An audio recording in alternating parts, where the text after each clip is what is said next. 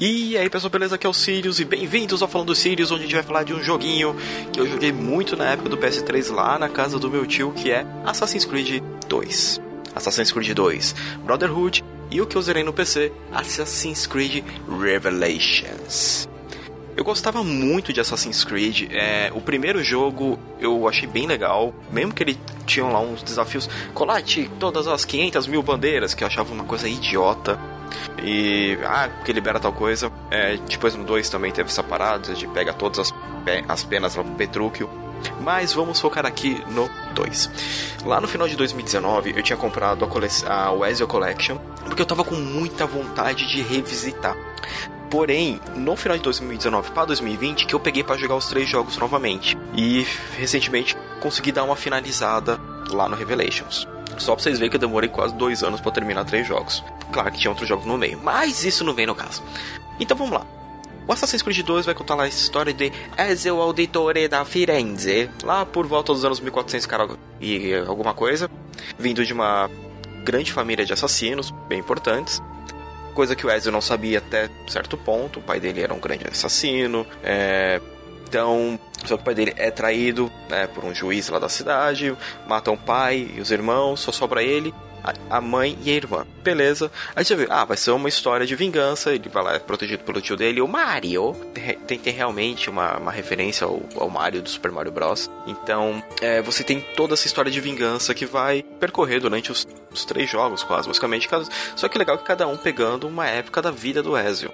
O jogo em si, ele é interessante, ele é divertido. Brotherhood, para mim, é ainda é o melhor da série. Mas uma das coisas que eu tinha esquecido sobre a série do Assassin's Creed, você tá lá correndo com o Ezio lá, todo lá, parari, pororó, papá. Apareceu uma parede invisível num cantinho da parede que você passou do lado, ele vai dar um tropicão que ele vai sair girando, girando, girando, rolou, rolou, rolou e continuou. É, uma coisa que eu sempre fui muito descrente também com Assassin's Creed você é o assassino, é o grande assassino. Você é o mestre dos assassinos. Você é o senhor dos subterfúgios. Você é, é, é o cara pica. Qualquer guardinha consegue fazer parkour e subir lá e para poder te pegar na porrada. Coisa que mais ou menos tá até um pouquinho arrumada no, no Origins e no Odisseia e no Valhalla. É, mas isso lá no do, do Ezio é frustrante, porque, pô, você é um cara treinado. Né? Você é um cara que tá lá, que foi treinado para isso e qualquer guarda da cidade faz a mesma, coisa que você. E, mas eu continuo jogando, a história continua legal. Talvez seria um jogo que merecesse um remake bruto, bruto, bruto, bruto, fazendo num só a história inteira. Por mais que eu não goste muito do, do final do Revelations. Mas o jogo, assim, ele é um jogo bonito. Ele tem cenários legais, muitas missões meio repetitivas. As missões de stealth tem hora que são um inferno de chato, porque o cara te vê e você fala assim, pô, não tem como o cara ter me visto, né?